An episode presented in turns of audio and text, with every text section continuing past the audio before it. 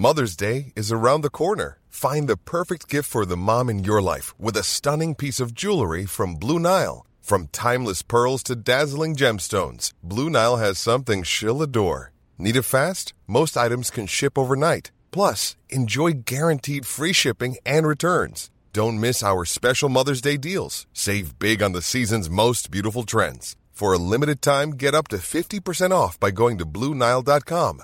That's Bluenile.com. Heraldo Radio. Ahora al aire. A la una, con Salvador García Soto. Un encuentro del diario que piensa joven con el análisis y la crítica. A la una, con Salvador García Soto.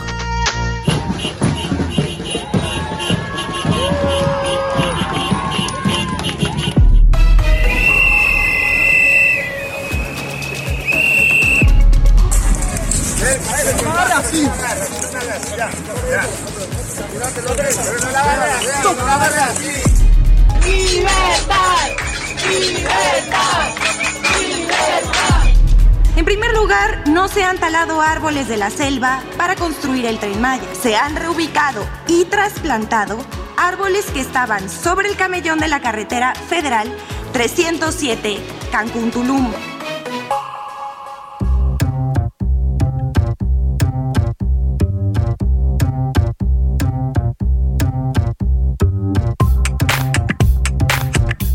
Ya es la una de la tarde en punto en el centro de la República. Los saludamos con gusto, comenzando a esta hora del mediodía a la una. Este espacio informativo que hacemos para usted todos los días a esta hora del día.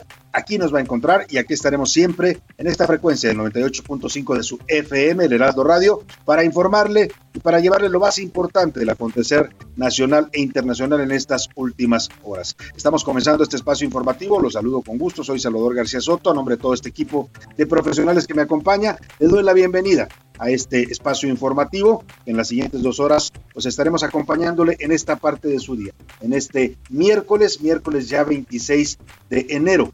Vamos a la mitad de esta semana, de la última semana del mes de enero. Vamos a eh, estar acompañándole en esta parte de su día y deseamos que todo, todo vaya marchando bien para usted en este miércoles, en este día, que todo le vaya saliendo tal y como usted se lo ha propuesto, que se cumplan pues sus objetivos para este día y si hay algún problema, algún contratiempo, ánimo. Ánimo que tenemos todavía medio día para resolver cualquier problema. Y vamos a tener temas importantes, interesantes. Antes déjeme saludar a todas las estaciones que se enlazan con esta frecuencia, la frecuencia central del Heraldo Radio. Desde el, acá, en vivo y en directo, le estamos saludando desde la Ciudad de México, en la Avenida de los Insurgentes Sur 1271, por los rumbos de la Colonia del Valle, se ubican nuestros estudios. Y desde aquí a toda la República Mexicana, saludamos con gusto a todas las ciudades que nos sintonizan en nuestro bello país, desde Oaxaca eh, Oaxaca hasta San Luis Potosí, también en Tampico, Tamaulipas nos escuchan, igual que en Tapachula, Chiapas, la frontera sur de México, en el istmo de Tehuantepec, tierra de identidad y cultura, también en Tepic, Nayarit, en la frontera norte de Tijuana, Baja California, en Tuxtla Gutiérrez, Chiapas, en Villahermosa, Tabasco, allá en el Golfo de México, igual que en Coatzacoalcos, Veracruz, también Golfo, como Tampico, Tamaulipas, igual en el Pacífico estamos en Colima, en Culiacán, Sinaloa, en eh, eh, también a toda la gente de Guadalajara, Jalisco, por supuesto, donde tenemos una gran frecuencia, también igual que Monterrey, Nuevo León, en la comarca lagunera también suena el Heraldo Radio, en Ciudad del Carmen, Campeche, en Morelia, Michoacán también, y bueno, también nos escuchan allá en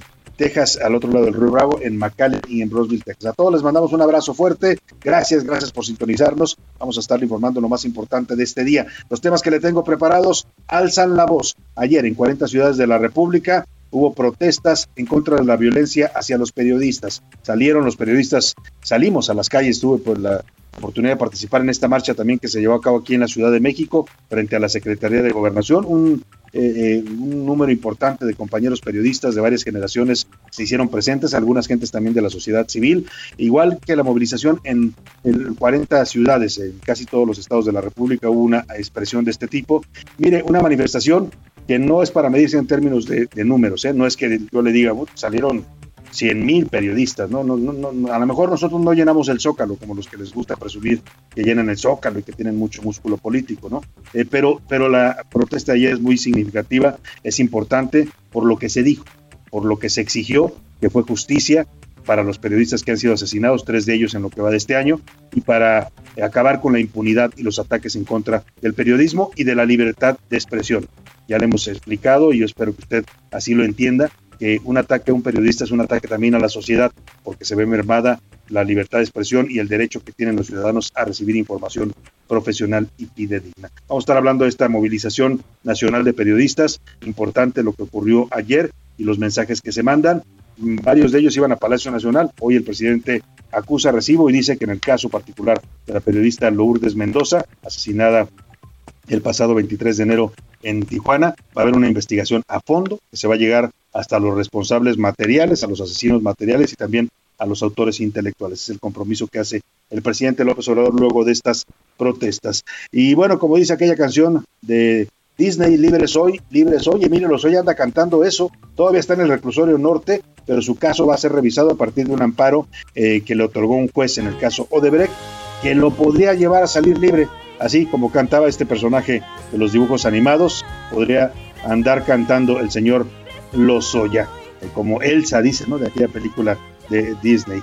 Y bueno, también a ultranza. Panamá, a través de la Cancillería de aquel país, ya expresó su posición sobre el nombramiento de Pedro Salmerón como embajador. Le voy a contar de en qué consistió esa posición, pero por lo pronto el presidente López Obrador insiste en defender al acosador sexual, al señor acusado por varias mujeres de haberlas violentado, el señor Pedro Salmerón. Insiste el presidente, como dice él mismo, es necio y necio insiste en proponer a este cuestionadísimo personaje que ya está en Panamá, están viendo pues con mucha preocupación.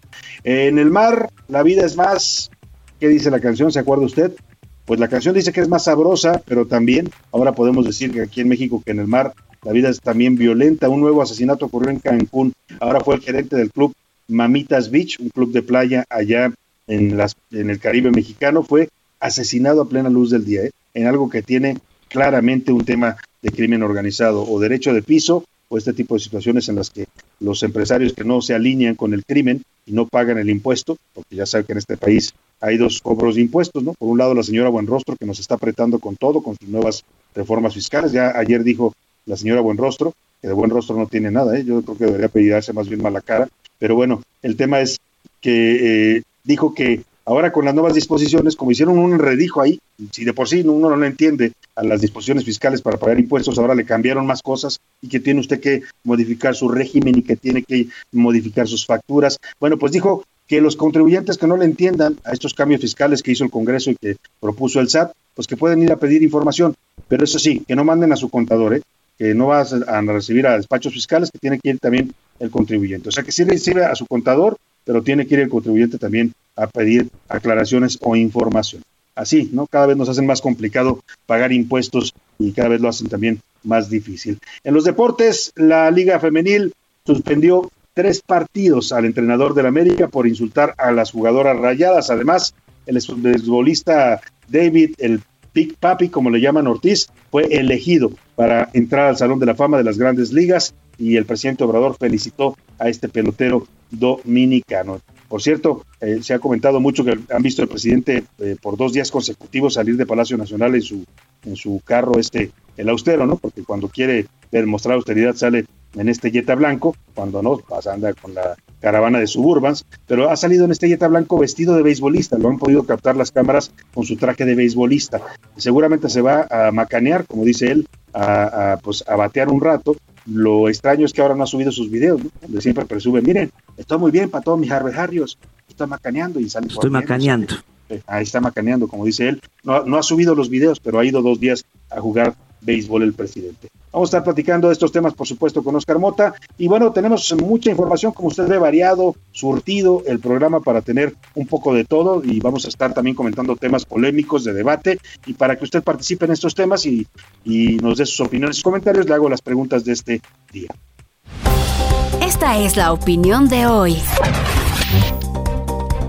Dos temas le tengo este miércoles para debatir, comentar, opinar. Ya sabe que aquí todas las opiniones se escuchan, en el sentido que sean. Simplemente lo único que pedimos es un debate respetuoso, sin ofensas, sin descalificaciones, eh, sobre todo sin palabras altisonantes. ¿no? Si usted está de acuerdo o no con lo que se pregunta, con lo que aquí decimos, puede expresarlo con toda libertad y su opinión cuenta y sale al aire. El primer tema, el rey Felipe VI desde Puerto Rico, ayer estuvo visitando el monarca español esta nación caribeña y desde ahí hizo un llamado, un discurso eh, interesante eh, que podría aplicar esto de te lo digo Puerto Rico para que me entiendas México, ¿no? El rey defendió la colonización española en América, dijo que no se debe criticar este hecho histórico que según él le dio a muchos países, principalmente de América, las bases para las instituciones que actualmente les trajo temas como el derecho, como el respeto a, pues, eh, a las instituciones, habló también de la cultura, sí, te trajo el credo también, dijo, impuso su credo, pero también trajimos ciencia, derechos humanos, trajimos una serie de eh, avances que hicieron de esta región lo que hoy es. Es decir, el rey defiende la colonización española, la conquista de España de nuestros eh, países latinoamericanos, eh, y evidentemente es un mensaje que tiene resonancias con los discursos del presidente López Obrador, ¿no? que ha cuestionado estos mensajes, que ha exigido que la monarquía española se disculpe con México por la conquista violenta y desastrosa que ha cuestionado el presidente. Bueno, yo le quiero preguntar, ante esta defensa que hace el rey español de la colonización y de la conquista de los países americanos, ¿cuál cree usted es la posición correcta? ¿Cómo debemos asumir este tema de la conquista y la colonización de América? Debemos reconocerla y aceptarse como parte de nuestra identidad, porque al final es parte de lo que somos.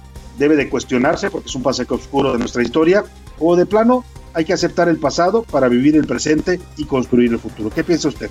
de este tema. El segundo tema que le pongo sobre la mesa, ayer en 40 ciudades de la República Mexicana, incluida la capital eh, aquí en la Ciudad de México, miles de periodistas y sociedad civil salieron a protestar para exigir justicia. ¿Cree que está bien que los periodistas salgan a las calles o qué más deberíamos hacer los periodistas para pedir que pare esta hora de violencia en la que han asesinado ya a más de 164 compañeros en los últimos 20 años, 28 de ellos en este gobierno? Le doy tres opciones para que me responda. Está bien que los periodistas salgan y exijan justicia, y deben mantenerse estas protestas o también deben buscar otros, otras fórmulas como el apoyo internacional o deben simplemente los periodistas callarse y aguantar la violencia como lamentablemente tienen que hacer muchos mexicanos. ¿Qué piensa usted de este tema? 5518 41 51 99 es nuestro número donde puede contactarnos vía mensajes de texto o de voz. Ya sabe que aquí su opinión siempre cuenta y se escucha. Vámonos al resumen de noticias porque esto como el miércoles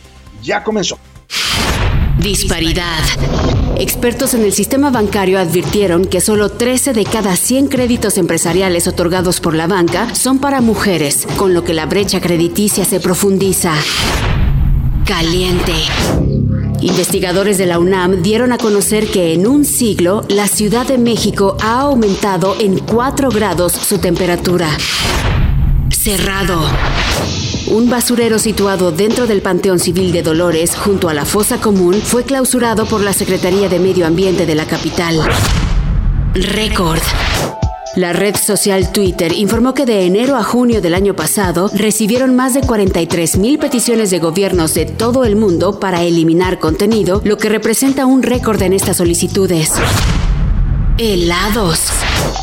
Miles de conductores quedaron varados en carreteras de Atenas y Estambul debido a una gran nevada que cayó la mañana de este miércoles. Una de la tarde con 12 minutos, vamos a la información. Eh, le platico, Emilio Lozoya, el exdirector de Pemex, podría salir de la cárcel, ¿cómo ve usted? Después de todo aquel episodio el penoso del pato a la pequinesa, ¿no? De que el señor andaba prácticamente burlándose de todos nosotros, de la sociedad, del gobierno. ¿Qué me dice del gobierno de López Obrador?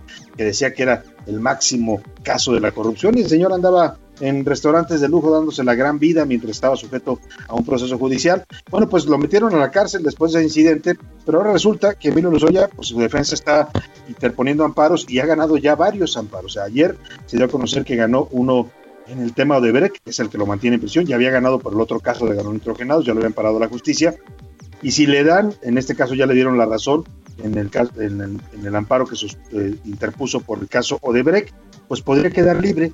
Hoy a la una y media de la tarde en el reclusorio norte, en unos minutos más, estará comenzando eh, una audiencia, una nueva audiencia para que el juez determine si se modifica la medida cautelar de prisión preventiva justificada que le dictó o si a raíz de los amparos lo deja en libertad para que siga su proceso en libertad. Además, un tribunal desechó ya el amparo que promovió la UIF. Ayer se dio a conocer que la Unidad de Inteligencia Financiera, que encabeza el señor Pablo Gómez, impugnó la liberación de Emilio Lozoya, pero el tribunal dijo que no procedía esta impugnación por el caso de agronitrogenados. Así que hoy, a esta hora que usted le estoy platicando, el señor Lozoya tiene un pie afuera de la cárcel. Yo creo que ya se está saboreando otro patito a la pequinesa, ¿no? Ya está pensando, oye, ir nomás de puro coraje de comerme dos patos, no uno. Pero bueno, Vamos a esperar qué dice el juez porque es el que tiene la última palabra. Nos cuenta Diana Martínez de esta audiencia que está por minutos de empezar para definir cuál es la situación del señor Lozoya, si sale de la cárcel y sigue su proceso en libertad o si se queda en Chirona, como dicen por ahí. Cuéntanos, Diana Martínez, muy buenas tardes. Así es, Salvador, buenas tardes. Un tribunal federal desechó el amparo que presentó la Unidad de Inteligencia Financiera contra la revocación de la prisión preventiva justificada que se le impuso al exdirector de Pemex, Emilio Lozoya, por el caso agronitrogenados y que le permite enfrentar ese proceso penal en libertad. El tercer tribunal unitario penal rechazó revisar el reclamo de la unidad que depende de la Secretaría de Hacienda y Crédito Público. Salvador, recordarás que Lozoya interpuso un recurso de apelación contra la medida cautelar que le impuso el juez Artemio Zúñiga Mendoza el pasado 10 de noviembre por el caso agronitrogenados. Ese recurso ya se resolvió y el viernes pasado la magistrada del primer tribunal unitario en materia penal en la Ciudad de México ordenó dejar sin efectos esa medida cautelar y ante esa resolución la UIF promovió un juicio de amparo, pues esa demanda ya fue desechada hoy. También ya se resolvió el recurso de apelación que presentó Lozoya contra la medida cautelar de prisión preventiva justificada que se le impuso, pero por el caso Odebrecht, ayer eh, se determinó, el tercer tribunal unitario en materia penal determinó que el juez eh, de control del Centro de Justicia Penal del Reclusorio Norte debe realizar una audiencia nuevamente en la que se determine si se le impone o no la misma medida cautelar de prisión preventiva justificada a Lozoya. Y bueno, en unos minutos se realizará esa audiencia. La audiencia está programada a las 13.30 horas. Vamos a estar muy pendientes contigo, Diana Martínez, de lo que suceda en esta audiencia y en cuanto se dé a conocer la noticia, estaremos volviendo contigo allá al reclusorio norte, donde está ubicada nuestra compañera Diana Martínez, reportera especializada en temas judiciales. Ya escuchaba usted, se tuvo que salir un momento de ahí el reclusorio para hacernos este reporte, por eso escuchaba usted ahí el tráfico vehicular que está en, en esta zona de la ciudad. Oiga, y ayer ya le contaba, pues se llevó a cabo esta movilización eh, importante, sin duda importante por lo que significa, por la tragedia que se está viviendo en México en materia de violencia, en general para toda la población, pero en particular también para el periodismo. Una, una violencia que amenaza derechos fundamentales de los mexicanos. Es decir, sí, eh, eh, protestamos por la vida de periodistas de, de Burdes Maldonado, de Margarito Martínez, de José Luis Gamboa y de una larga lista, son ciento 34 según reporte, eh, artículo 19, 149 documenta eh, artículo 19, la CNDH dice 164 periodistas asesinados en los últimos 21 años, desde Vicente Fox para acá, 28 en este gobierno, pero además de exigir justicia por nuestros compañeros caídos, también se exige respeto al trabajo periodístico y al derecho que tiene la sociedad para recibir información profesional, información fidedigna, que es lo que tratamos de darle siempre los periodistas. Eso es lo que estamos también defendiendo, el derecho de todos a una libre expresión y a poder decir lo que pensamos o lo que se deba decir sin que eso nos cause perder la vida. Eh, voy a hacerle esta crónica. Ayer tuve la oportunidad de estar aquí en la Ciudad de México participando en la afuera de la Secretaría de Gobernación. Por cierto, cerraron gobernación, ¿eh? ahí las puertas cerradas, pues como si le tuvieran miedo a los periodistas o no sé. El secretario Adán Augusto, que es ahora la estrella de la 4T, ni siquiera se asomó, ni por error hizo algún pronunciamiento. Ahí estuvimos afuera cerca de dos horas, eh, hacía frío, pero ahí estuvieron los gritos. Hacía frío en el ambiente, pero la marcha fue bastante cálida. Eh, se pasaron fotografías de los compañeros caídos, se dijeron sus nombres, se escuchó a periodistas de Baja California hablar sobre la situación que están viviendo allá en Tijuana, eh, se dieron discursos y un pronunciamiento firmado por más de 35 mil periodistas y organizaciones civiles de todo el país eh, al presidente López Obrador para que haya eh, avances en las investigaciones y que se acabe la impunidad en estos asesinatos de periodistas. En fin, aquí le hago la crónica que ayer estuvimos realizando de esta marcha justo ahí, en el lugar donde ocurrió en la Ciudad de México, la sede de la Secretaría de Gobernación. ¡No al silencio! ¡No al silencio! Son las 7.50 de la noche. Estamos afuera de la Secretaría de Gobernación, aquí en la calle de Abraham González. Atrás de mí pueden ver este edificio que simboliza la sede del poder político, la sede de la gobernabilidad de este país. Aquí, donde despacha hoy el secretario Dan Augusto, han cerrado la puerta para no escuchar o para no, supongo, no ver el reclamo de los periodistas que estamos ya reunidos aquí, afuera de esta sede pública, para exigir justicia para los compañeros que han caído en toda la República, víctimas de la violencia criminal, víctimas también del poder político. Se han colocado afuera ante esta puerta cerrada, esta reja que impide cualquier posibilidad de diálogo. Las fotografías y los nombres de los reporteros periodistas asesinados en los últimos años en el país. 28 de ellos han caído en lo que va de este gobierno. El resto en los gobiernos anteriores de Enrique Peña Nieto, de Felipe Calderón y de Vicente Fox. 164 periodistas han sido asesinados en México en los últimos 21 años. Compañeros, buenas noches a todos los medios de comunicación,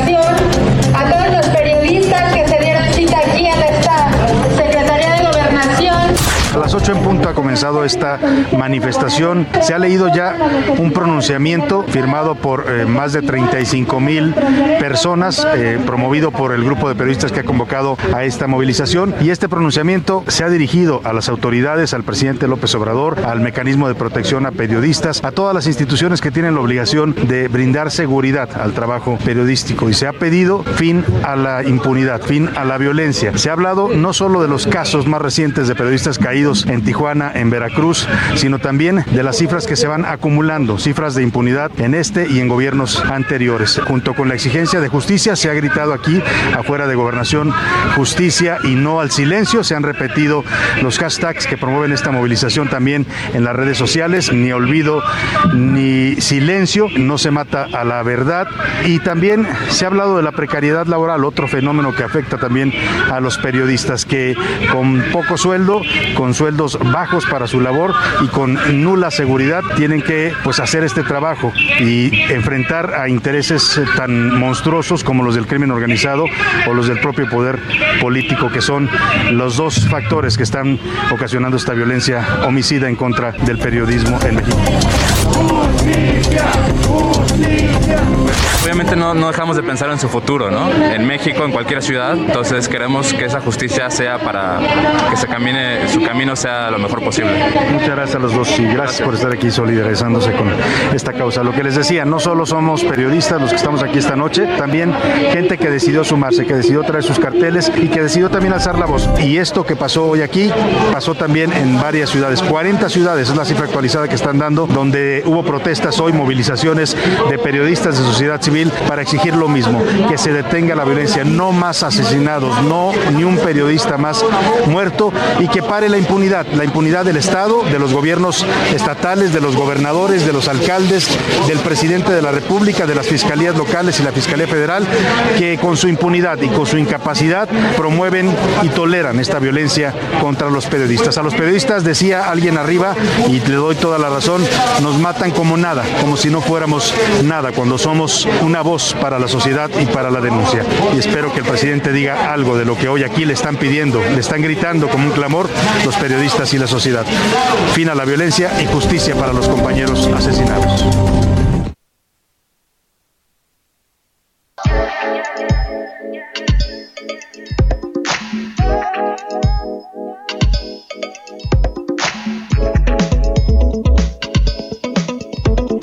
Esta fue parte de la manifestación que ocurrió el día de ayer eh, allá en, a las afueras del Palacio del, Palacio de Bucareli, allá en la Secretaría de Gobernación, donde Salvador García Soto estuvo en esta protesta. Eh, también en, en cerca de 40 ciudades de la República Mexicana hubo protestas, también en algunos, en algunos estados de la República. Vamos a escuchar cómo, cómo se, se vivió estas protestas en los estados de la República Mexicana. Comunicadores de Veracruz se sumaron a la movilización nacional para exigir que cesen los asesinatos de las y los periodistas en México. Un grupo de ellos protestó frente a Palacio de Gobierno en la ciudad de Jalapa, donde hicieron un pase de lista de los reporteros y fotoperiodistas que fueron asesinados en Veracruz durante los últimos 11 años. Nos duele que nos estén matando periodistas, porque son los que nos hacen alzar la voz y ser escuchados y vistos en todo el país. Cerca de 200 personas entre periodistas, estudiantes y activistas se congregaron en Plaza de Armas en el centro de Guadalajara para exigir justicia por el asesinato de Lourdes Mendoza, ocurrido este fin de semana en la ciudad de Tijuana, Baja California, pero también por los otros dos asesinatos de periodistas ocurridos en este 2022 en México.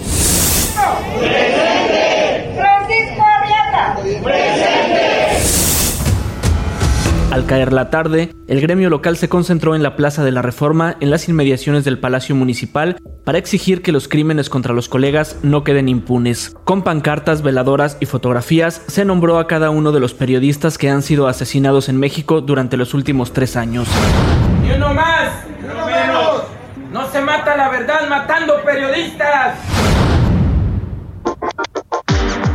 Bueno, pues ahí está, esta es la crónica que nos mandaron nuestros corresponsales. Estas marchas tuvieron lugar en casi toda la República y son importantes por lo que le decía, lo que se denuncia y lo que se exige que es justicia para los periodistas. Vamos a la pausa y volvemos con más para usted. Con Salvador García Soto. En un momento regresamos. Heraldo Radio, la HCL se comparte, se ve y ahora también se escucha.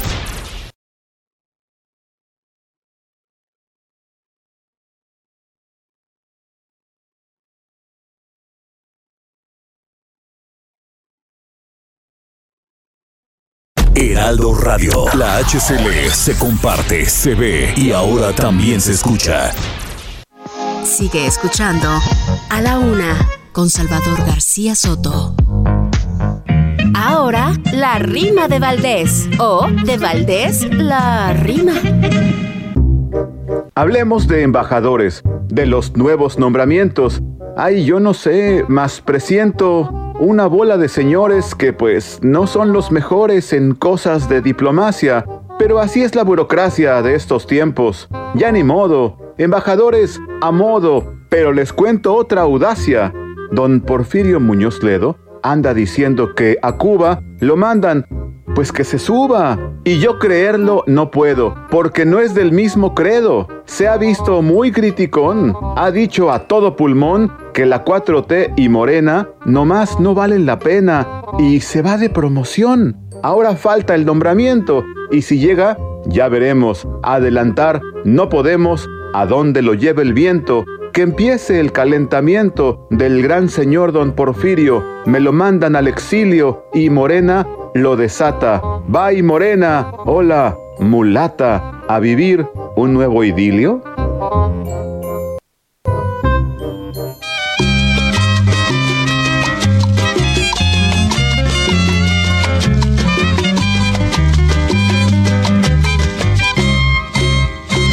Qué triste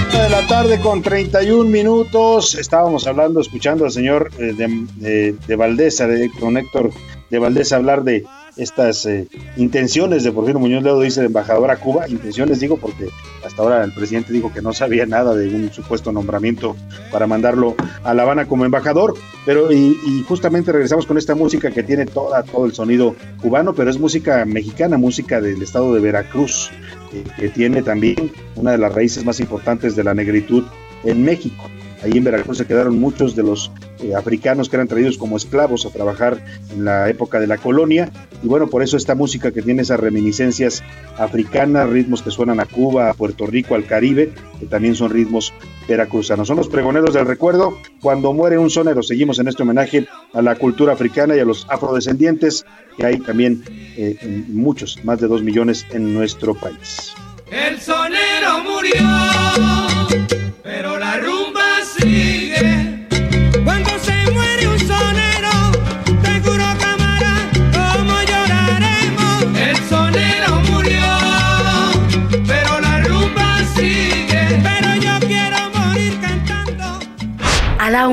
con Salvador García Soto.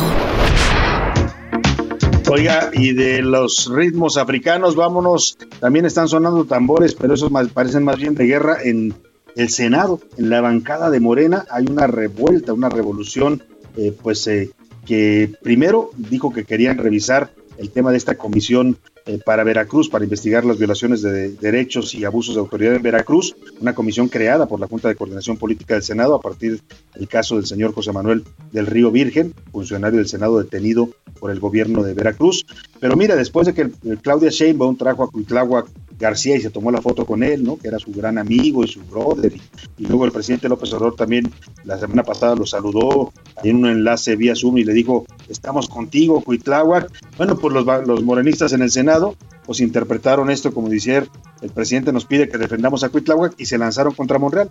Una revuelta interna para desconocer y, acabar con esta comisión de Veracruz, para dejar de investigar pues al señor Cuitláhuac García y sus abusos de autoridad allá en contra de los veracruzanos y parece que lo están consiguiendo. La comisión parece que va a desaparecer. Se está dando a conocer que Dante Delgado, era el senador, el coordinador de MC que encabezaba esta comisión, ha anunciado que renuncia a ella. ¿Qué está pasando ahí en todo este revuelto y este río revuelto del Senado de la República? Cuéntanos, Misael Zavala, muy buenas tardes.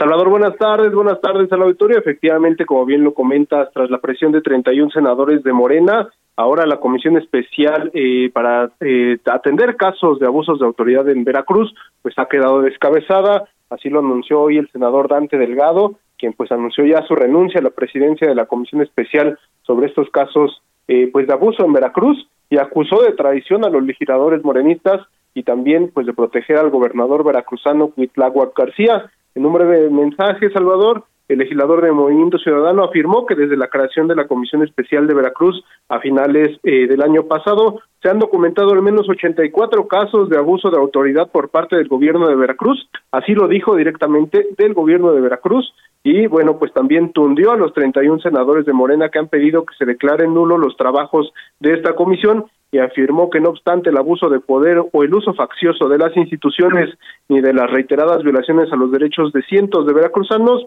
eso no fue impedimento para el que el presidente Andrés Manuel López Obrador manifestara su apoyo al gobernador Cuitláhuac García y que se echara a andar prácticamente una maquinaria de la fuerza de Morena y el gobierno para proteger al eh, gobernador Cuitláhuac que era claro, dijo el senador eh, Dante Delgado, que la transformación no pasa de ser un eslogan más, así lo dijo el legislador del Partido Naranja, sin embargo, aclaró que la justicia no depende de las instrucciones que recibe en el Senado, ni mucho menos que de unas comisiones, sino que existe un poder judicial autónomo autónomo, perdón, que garantiza los derechos de los ciudadanos, incluso corrige la plana al legislativo y al ejecutivo federal. Es así, Salvador, como queda pues eh, sin cabeza esta comisión especial y se ha llamado a una reunión eh, de manera urgente por parte de Dante Delgado para que se reúna la Junta de Coordinación Política y decidan el futuro de esta comisión.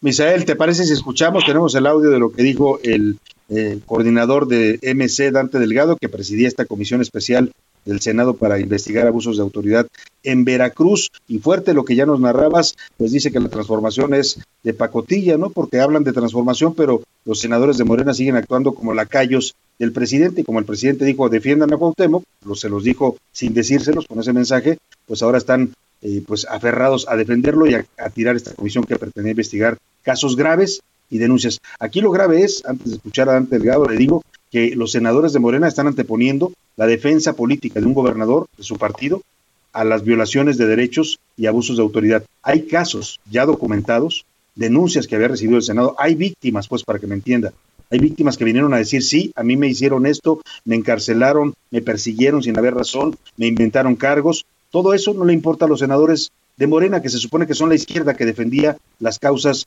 de derechos humanos, se supone, digo, porque ahora lo único que defienden es lo que les ordene Claudia Sheinbaum desde el Palacio de del Ayuntamiento y López Obrador desde el Palacio Nacional. Como Claudia Sheinbaum y el presidente dijeron a, defender a Cuitláhuac, perdóneme la expresión, pero como perros salieron los senadores de Morena a defender al señor Cuitláhuac y a abandonar a las víctimas de abusos de autoridad en Veracruz. Escuchemos lo que dijo Dante Delgado y por qué renuncia a esta comisión diciendo los señores de Morena son unos farsantes, no defienden ni los derechos humanos ni les importan los abusos de autoridad, lo único que les importa es defender a sus gobernadores.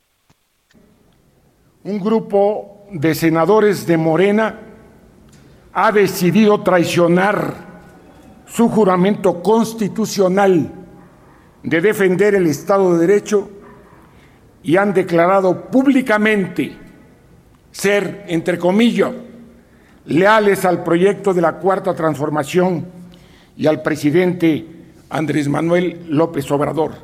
Se cierran comillas. Entiendo que esa es la razón por la que obedecen instrucciones del Ejecutivo y aprueban leyes sin modificar una coma, aprueban presupuestos sin modificar una sola partida y hoy se manifiestan en contra del trabajo de la Comisión Especial. Prefieren proteger a un gobernador autoritario e incompetente antes de hacer prevalecer la justicia y defender a ciudadanas y ciudadanos inocentes. Queda claro que actúan como el viejo régimen. El Ejecutivo da órdenes y sus legisladores obedecen, que no hay diferencia entre los de antes y los de ahora, que la represión es sino de este, entre comillas, nuevo régimen, porque así como amplió la prisión preventiva, el gobernador de Veracruz creó el delito de ultrajes a la autoridad con prisión preventiva oficiosa. Pues ahí está Misael Zavala, fuerte el discurso de Dante, evidentemente está molesto porque van a tirar esta comisión y la van a tirar por lo que él dice, porque anteponen la defensa de un gobernador tan cuestionado como es el señor Huitlagua García, anteponen eso a las víctimas de abusos y de violaciones de derechos que ya habían acudido al Senado buscando eh, justicia. Lamentable esto que está ocurriendo en el Senado y yo coincido totalmente con Dante Delgado. Los morenistas que desean ser diferentes están actuando peor que los priistas de las peores épocas. ¿eh? Si el presidente les dice láncense al pozo, se lanzan, no les importa nada. Ya lo veíamos con el caso de Pedro Salmerón, como la senadora Malú Mitchell, que dice ser muy feminista, según ella, que es defensora de las mujeres, pues eh, dijo que no, que ella no podía decir nada, que Pedro Salmerón, pues que no había denuncias. Claudia Sheinbaum, la jefa de gobierno, súper feminista también, no, yo no, yo no estoy enterada, yo no sé nada, pero que denuncien, dijo no. En fin, lo, están haciendo lo mismo con el caso de Gustavo García, prefieren defender al gobernador y abandonar a las víctimas de violaciones. Eso es la cuarta transformación, eso es Morena hoy en el Congreso, y eso es lo que están representando estos que decían ser diferentes. Gracias, Misael, por tu reporte. Gracias, Salvador. Buena tarde. Vaya tema de verdad, este es importante por lo que significa. Prefieren dejar de investigar violaciones de derechos humanos que han sido denunciadas. Esto más allá de lo político, ¿eh? sí hay un pleito entre Monreal y, y y Claudia Sheinbaum y la sucesión y lo que usted me diga. Pero ahí en el Senado habían llegado por lo menos ya 12 ciudadanos de Veracruz que dijeron, a mí me violentaron mis derechos, a mí me abusaron desde la autoridad, y esos se van a quedar abandonados. ¿Por qué? Porque los senadores de Morena no les importa, les importa más defender al señor Cuitláhuac porque es amigo de la posible Delfina, la sucesora posible del presidente que es Claudia Sheinbaum, así lo presentó como su gran amigo, y porque el presidente les dio la orden. Así tenemos congresistas hoy, igualitos a los de antes, ¿eh? a los que tanto criticaban actúan igual. No, no tenemos congresistas dignos, ni libres, ni que nos representen a nosotros, representan los intereses del presidente y de su partido político. Ahí dejamos el tema, vámonos a otro asunto. A la una, con Salvador García Soto. Y vámonos a lo que está pasando, justamente hablando de estos nombramientos cuestionados, ¿no? Y de las feministas de Morena que salieron más este balines que otra cosa, ¿no? Porque defienden, dicen, son ser feministas, pero cuando se presenta un caso como una propuesta tan cuestionada como esta, de Pedro Salmerón, acosador sexual, que lo quieren mandar de embajador a Panamá, pues hacen mutis, ¿no? Y yo no sabía, yo no estaba enterado, yo no supe nada de eso, pues no hay denuncias que denuncien, dicen las feministas de Morena, eh, pues demuestran también su incongruencia en este tema. Y justamente Panamá, pues ya mandó una respuesta al gobierno de México, ¿eh? no sabemos en qué consiste, bueno, yo tengo algún dato que ahora le voy a comentar, pero la canciller de Panamá, Erika Moines, Moines se apellida, es la secretaria de Relaciones Exteriores de Panamá, ayer dijo que su gobierno ya le había respondido a México, ya le había dicho su posición ante el nombramiento de Pedro Salmerón. ¿Qué le dijo? Pues no lo sabemos a ciencia cierta, pero se lo puedo adelantar. Lo que le dijo es que su gobierno estaba preocupado por los cuestionamientos hacia Pedro Salmerón en el tema de acoso sexual y por las reacciones que eso había provocado dentro de su propio país. Vamos a escuchar lo que dijo la canciller panameña, que no le han negado el beneplácito, pero pues como si se lo negaran, ¿eh? Si tuviéramos un poco de dignidad como país, ya hubieran retirado al señor Salmerón, pero el presidente lo vuelve a defender. Por lo pronto, escuche lo que dijo la señora eh, canciller de Panamá, pues no quieren a Salmerón, pero acá no lo quieren entender. La panameña ya manifestó su posición a la Cancillería mexicana por los canales diplomáticos que corren. ¿Cuál ha sido esa posición? Ya la Cancillería mexicana está al tanto de la posición de la Cancillería panameña. ¿Ustedes están en desacuerdo o acuerdo? ¿Están en desacuerdo con esta designación? Ya se manifestó la posición de la Cancillería panameña, eh, la Cancillería mexicana está al tanto desde el momento en que fuimos notificados de, de esta designación. Ya le dimos la posición de nuestro gobierno de Panamá, dice Erika Maunes, la canciller panameña. Yo le digo extraoficialmente, por ahí me enteré con fuentes eh, bien informadas, que lo que dijo Panamá es estamos preocupados. No nos gusta estos cuestionamientos que estamos recibiendo, tanto desde México como desde Panamá, porque también ahí hubo activistas y defensoras feministas, decir, de veras, en Panamá que dijeron un hombre acusado de acoso sexual no puede venir a nuestro país a representar a México y vamos a ver en qué termina esto, ¿eh? ¿eh? Vamos a ver en qué termina, pero en lo que termine al presidente no le importa, que no escucha, el presidente no nos escucha aquí en México a los ciudadanos, menos va a escuchar a los de Panamá. Entonces él insiste en que Pedro Salmerón es una blanca palomita, y que no, no está acusado de ningún delito, que no hay investigaciones formales y que hay una inquisición. Pobrecito el, el señor Pedro Salmerón, acosador de mujeres, pobrecito, el presidente lo considera y lo defiende. No sé, no sé, pero lo que quiero decir es, si no hay denuncias penales. ¿Pero lo rechazaron? Ah, no sabemos. O sea, no, no, no, no conozco la carta, pues, pero no creo yo que por las denuncias que tienen que ver con el ITAM y que tienen que ver también con la postura del conservadurismo, no tengo duda de eso. ¿No le negaron el beneplácito? Es que no sé qué cosa es lo que plantea. No, ese es un procedimiento. Bueno, pues ahí está, el presidente insiste que no hay denuncias y que no hay denuncias, como si lo que eh, pasa en la realidad no existiera si usted no presenta una denuncia. Muchos mexicanos no denuncian, presidente, usted lo debiera saber. No denuncian porque no confían en este sistema de justicia. Y más, una mujer cuando es violentada y acosada, si acude a denunciar, la justicia la vuelve a revictimizar. Le preguntan, a ver, ¿cuándo te agarró? ¿Cómo te agarró? A ver, enséñame, a ver, dime, a ver, dame pruebas de que te agarró allá, de que te hizo propuestas indecorosas. Es dificilísimo denunciar el acoso sexual en México y tiene consecuencias para las mujeres que lo hacen. Son estigmatizadas, son revictimizadas. Por eso no denuncian, presidente, no porque no hayan sido violentadas. Pero el presidente no les cree a las mujeres, prefiere creerle a un acosador sexual, a un depredador sexual, como lo han calificado sus víctimas, que es el señor Pedro Salmerón. Así andamos con esta presidencia. Vámonos rápidamente a otro tema. En Puebla anoche se registró una explosión por un tanque de gas que derrumbó un edificio completo de tres pisos. Vamos con nuestra corresponsal Claudia Espinosa para que nos cuente. Claudia, buenas tardes. ¿Qué tal, Salvador? Te saludo con gusto a ti y a todos los amigos del auditorio para darte a conocer que la madrugada de este día se reportó la explosión y el derrumbe de un edificio en la ciudad de Puebla. Hasta el momento, de acuerdo con los datos de la Secretaría de Gobernación Estatal, son 15 las personas que resultaron rescatadas, de las cuales 7 tuvieron que ser trasladadas a diferentes hospitales por la gravedad de sus lesiones. Hasta estos momentos se sigue buscando a tres personas que han sido reportadas como desaparecidas y que todavía no se sabe si se encuentran en los escombros de este inmueble. Cabe mencionar que el primer peritaje reporta que se trató de la explosión de un tanque de gas, sin embargo, elementos de protección civil estatal y municipal se encuentran en la zona realizando las revisiones correspondientes. También, hasta el momento, se sabe de 10 inmuebles de los alrededores que tuvieron algún tipo de afectación, por lo que serán evaluados en el transcurso de este día. Es la información que te tengo desde Puebla. Bueno, pues vaya impacto que tuvo esta explosión de gas allá en Puebla. Gracias, Claudia Espinosa, por tu reporte. Vámonos a otros temas importantes. A la una, con Salvador García Soto.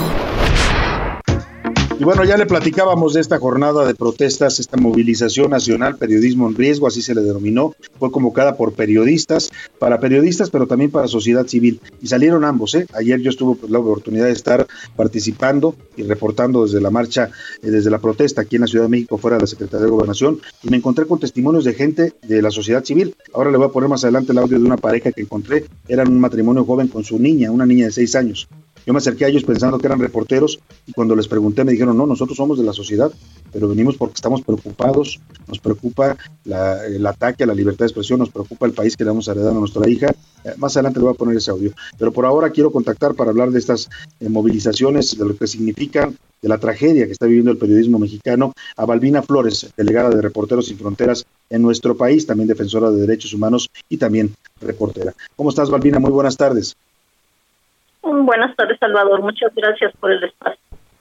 Eh, ¿Cómo viste ayer, cómo ven desde Reporteros Sin Fronteras esta movilización de los periodistas mexicanos que tuvo eco en 40 ciudades de la República?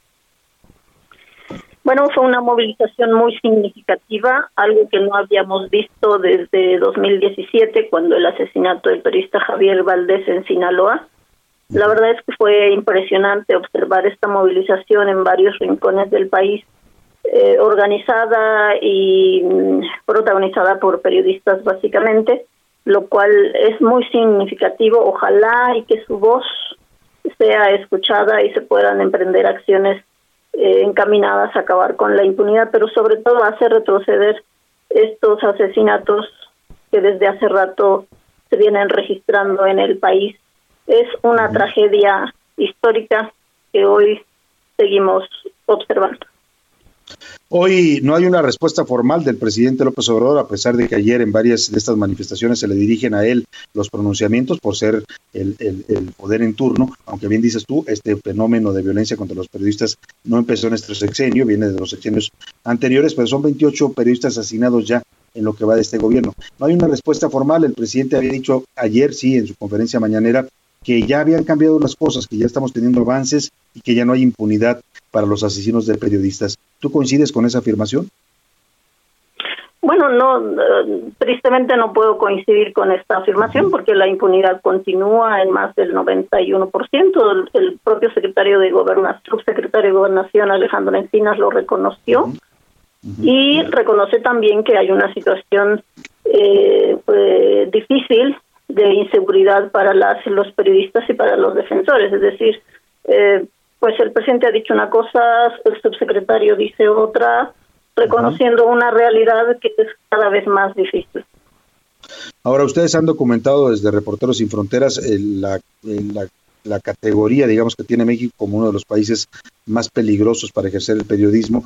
Eh, ¿Dónde están? ¿De dónde provienen estas fuentes? Porque es interesante saberlo. Eh, se suele decir el lugar común que son los narcotraficantes, los que asesinan periodistas, y sí, en algunos casos son ellos, pero también hay poderes políticos de por medio, Balbina. Sí, bueno, por tercer año consecutivo, Reporteros Sin Fronteras clasificó a México como uno de los países más peligrosos para ejercer el periodismo en el mundo seguido por Afganistán, un país en guerra, y esto pues no ha logrado, México no ha logrado superar este lugar 143 entre 180 países donde la libertad de expresión es muy difícil. Entonces hay una situación muy complicada que obviamente no se ha logrado eh, superar. Eh, sí creemos que aún hay la oportunidad de poder eh, hacer retroceder estas estos estos crímenes, pero sí se necesitan acciones contundentes eh, por parte de los del gobierno federal, de los gobiernos locales, de todos los niveles de gobierno. Claro, eso es importante. Se necesita, bien lo dices tú, acciones contundentes, voluntad política y algo más que discursos, ¿no? Porque es muy fácil afirmar que eh, la situación ya cambió, pero se tiene que acreditar, como bien dices tú, en, los avances concretos de investigaciones. En el caso particular de Lourdes Maldonado, este último caso que detona junto con el de Margarito Martínez y el, compañero José Luis eh, eh, Venegas en, en, Veracruz, eh, han, expresado ustedes también su rechazo. Vimos incluso una reacción internacional ayer en varios periódicos, la ONU, hubo, hubo pronunciamientos sobre estos asesinatos. Sí, bueno, la comunidad internacional está muy atenta a lo que sucede en México. Ha habido estas reacciones, seguramente habrá otras pero sí, la verdad es que sí tiene que haber una reacción contundente. Digo, la primera reacción del gobierno de enviar una comisión especial a Tijuana es algo positivo, pero la pregunta es, cada que ocurra un caso de este tipo, ¿se va a enviar una comisión especial? O sea, esa parte pues habrá que contestarla y sobre todo hay que prevenir estas estas situaciones de ataques a periodistas. Ayer en la, en, la, en la protesta frente a gobernación escuchaba yo también los compañeros que hablaron ahí en la tribuna eh, eh, Balbina, el tema del mecanismo de protección a periodistas que al, claramente no está funcionando. Lourdes Maldonado estaba en este mecanismo y no le sirvió de mucho. Sí, así es. Lourdes estaba bajo la protección del mecanismo local. Eh, había pedido también protección públicamente al, al, presidente de la República, pero obviamente, bueno, las medidas es obvio que, que tenían no fueron suficientes y no fueron las adecuadas para el contexto de violencia que vive Baja California. Pues vamos a estar muy pendientes sin duda de estos temas y de los reportes que haga, valga la redundancia, Reporteros Sin Fronteras. Balbina, te quiero agradecer mucho que nos des este punto de vista para nuestro auditor. Muchas gracias a ustedes, buenas tardes. Muy buenas tardes, Balbina Flores, delegada de Reporteros Sin Fronteras en México, defensora de derechos humanos y también, también periodista. Pues esa es la realidad, ¿no? Lo que diga el discurso es otra cosa. Dice Balbina, es positivo que el gobierno esté, el presidente hoy ofrece que van a investigar con todo, que vamos a tener una investigación que dé a conocer los autores materiales y intelectuales e intelectuales de este asesinato de Lourdes Maldonado. Yo como Santo Tomás en estas promesas de gobierno, hasta no ver, no creer. Vámonos a la pausa con Gilberto Gil, toda menina baiana, todas las mujeres baianas son hermosas, música brasileña, ¿qué más le digo de la cultura africana y Brasil? Toda menina baiana tem encanto que Deus dá. Toda menina baiana tem um jeito que Deus dá. Toda menina baiana tem defeito também que Deus dá.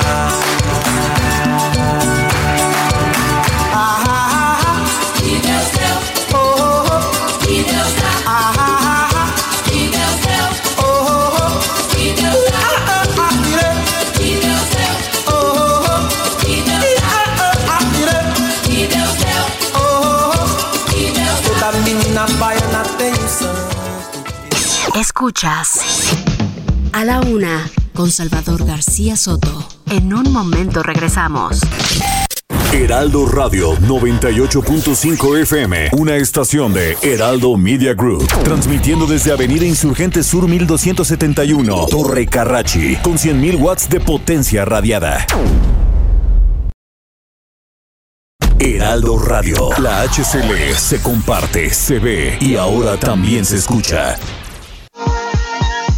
Ya estamos de vuelta con A la Una con Salvador García Soto.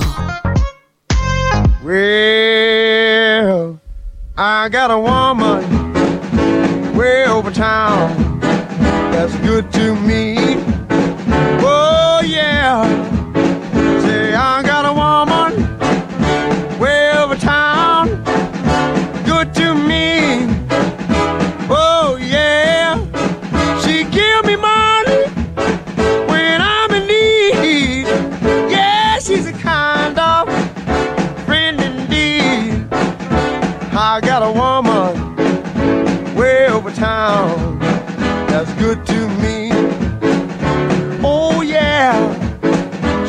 She says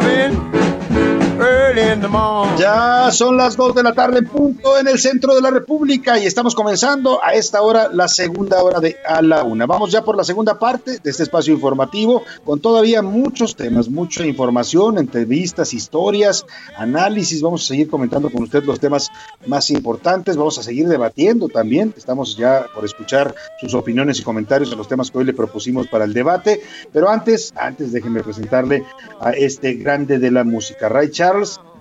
Yo, I Got yo tengo una mujer. Afroamericano, se le considera el padre del soul, pionero de este género, combinado con el gospel, el blues y el rhythm and blues. Era invidente y muy joven comenzó a desarrollar su talento musical. Hay incluso una gran película de este gran músico, si usted quiere verla, por ahí anda circulando todavía en las plataformas. Se llamaba así, ¿no? Ray. Ray y la protagonista, el señor Jamie Foxx, que hizo una extraordinaria interpretación. Y además canta muy bien también el, el propio Jamie Foxx, ¿eh? canta en esa película también.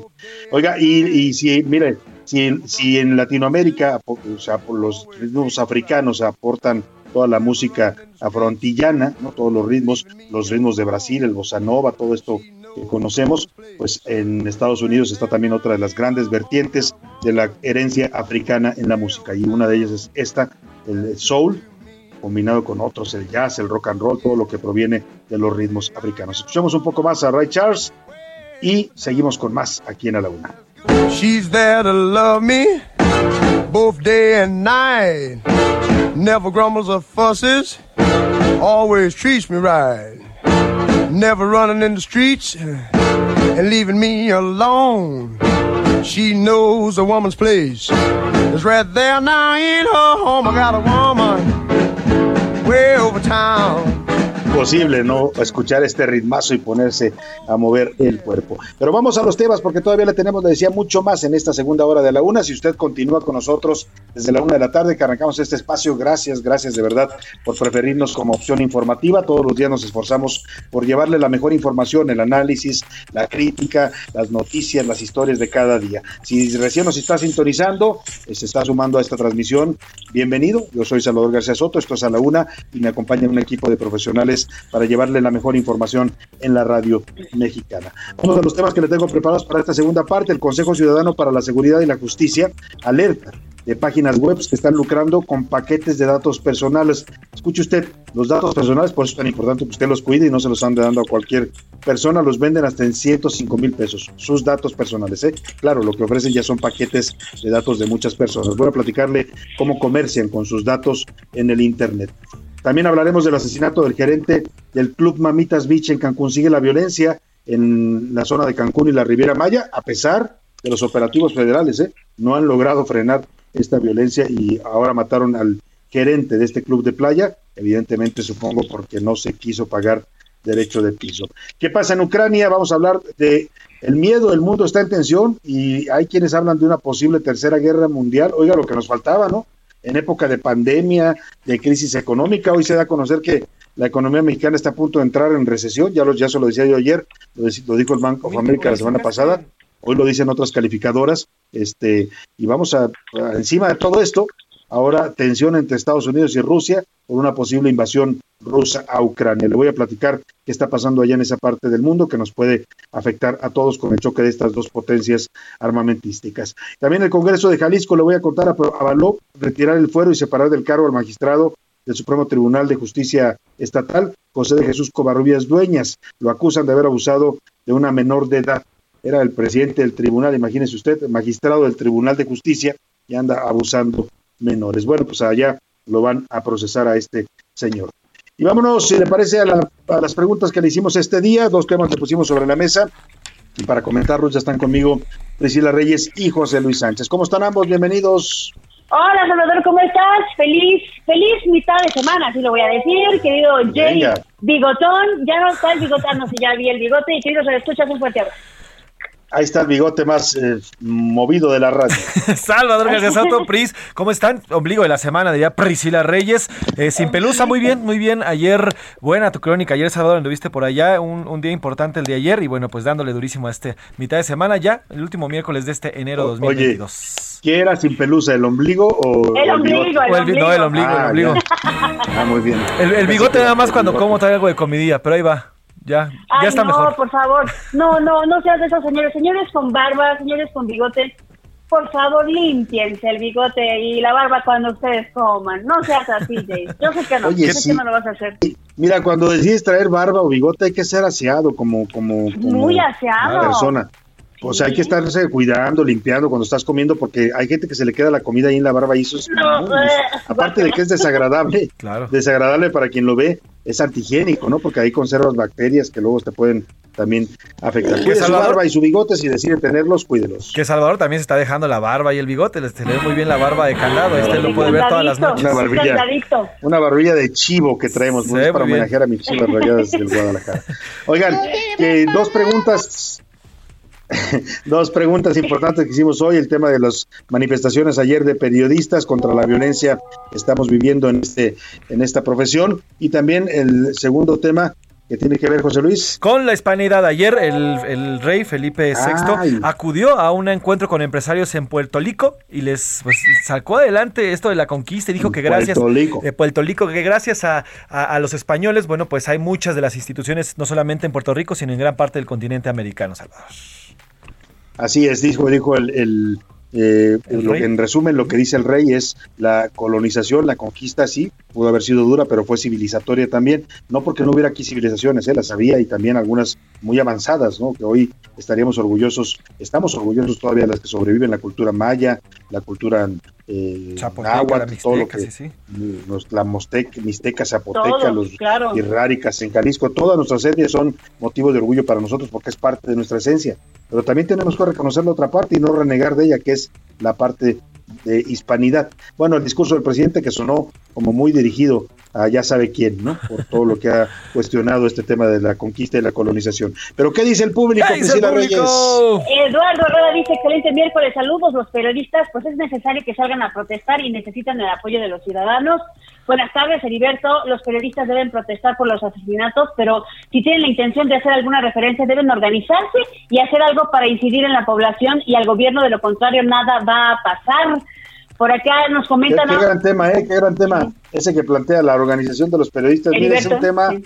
que lleva décadas, Heriberto, en este país. Ha habido intentos de crear un sindicato único de redactores de la prensa, yo me acuerdo de ese. Ha habido intentos de hacer organizaciones de periodistas. Lamentablemente también hay que reconocerlo, somos un gremio muy desunido, ¿no? Dicen algunos que los periodistas tenemos el ego muy grande y a veces eso nos impide, pues, eh, eh, unirnos. En este caso, ayer era uno de los llamados que se hacían a la unión, a dejar de lado intereses, que si fulano me cae bien, que si yo soy mejor periodista que él, que yo publico reportajes de investigación y que no sé qué.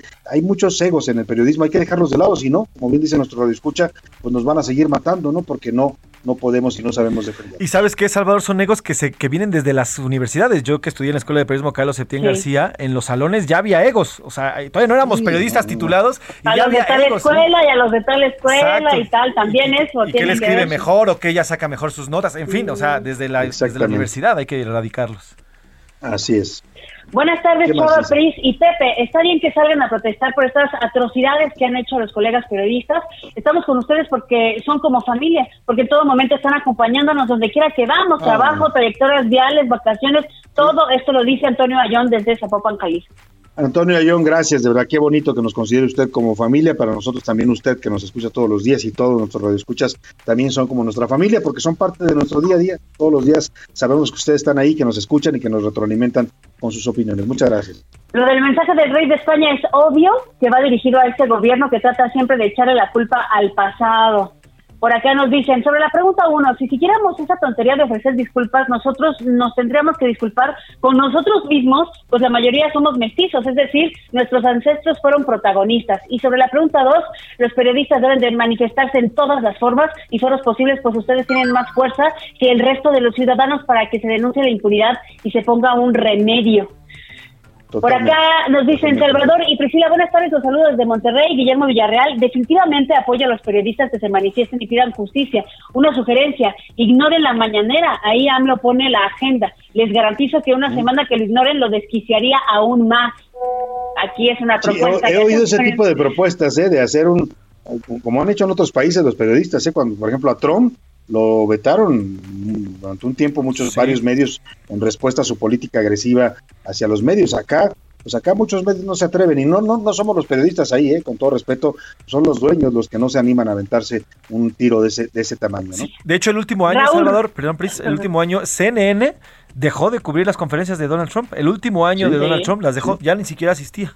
No existía para el. para Así ellos. es, así es. Desde Monterrey dice saludos desde el frío, Raúl Rodríguez Candia, Salvador García, buen día. La herencia cultural eh, del noreste de México es un distintivo de que esta región fue colonizada, no conquistada. Por tal razón no se siente agravio, a diferencia del centro del país, que es un botín político para acrecentar diferencias. Es el comentario de Raúl, le mandamos un abrazo. Eh, ya basta con la ley mordaza y asesinatos de periodistas. Recuerden que son ustedes el cuarto poder. Cuenten ustedes con el pueblo. Bendiciones. Así Muchas lo gracias, muchas gracias. Se, se- se- se- se siente bonito. A ver si me recuperas ese audio de esta pareja con la que conversé ayer ahí en la, en la protesta, José Luis. Es interesante porque Ahorita ellos expresan muy bien eh, cómo también la sociedad debe acompañar este tipo de movimientos, porque al final nosotros trabajamos para eso, para llevar la información a usted, ¿no? Y a los periodistas que han matado y han asesinado, los asesinan por eso, por tratar de, de revelar información, por investigar a políticos corruptos, por investigar eh, o meterse con los crímenes de la droga. Eh, eso es lo que les cuesta la vida.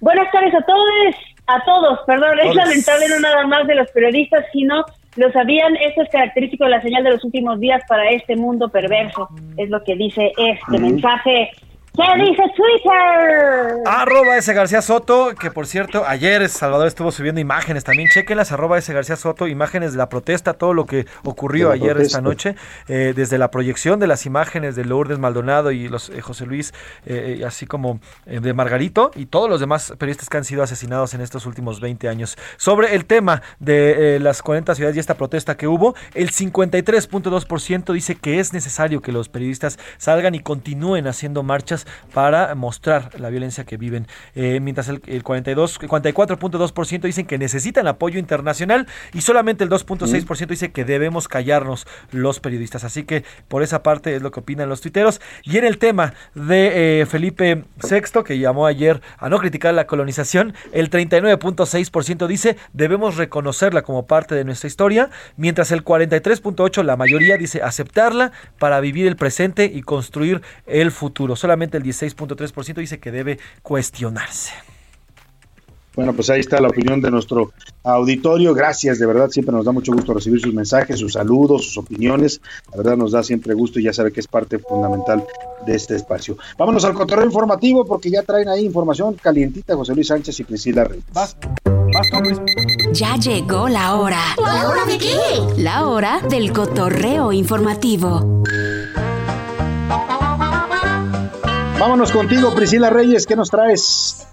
Oiga, pues yo les traigo algo que está a punto de caducar, Salvador, y mejor lo mencionamos en el programa antes de que eso suceda.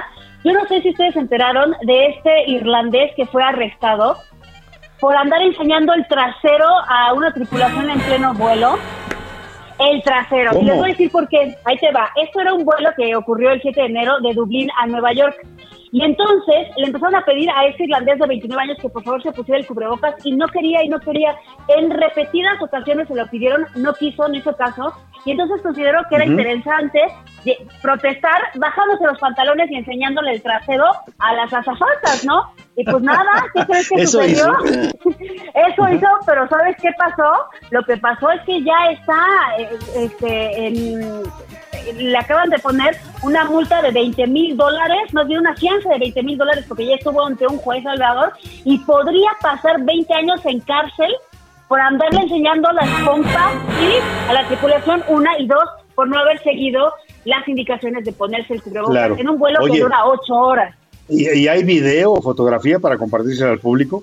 No, no hay de esto, de, de esto todavía este, publicaciones así en imágenes, pero lo que sí se sabe es que el hombre se llama Shane McInerney y este hombre era de, iba a Estados Unidos, Salvador, porque es un exfutbolista, a entrenar un equipo de Florida. Entonces es una figura algo importante, no es como que no- nadie sabe quién es, pero pues ahí anduvo haciendo desvaríos en un vuelo hasta que enseñó las pompas. Lamentable, lamentable lo que está haciendo ahorita la, la- la gente, porque ahorita les va a contar José Luis alguien que también hace cosas lamentables.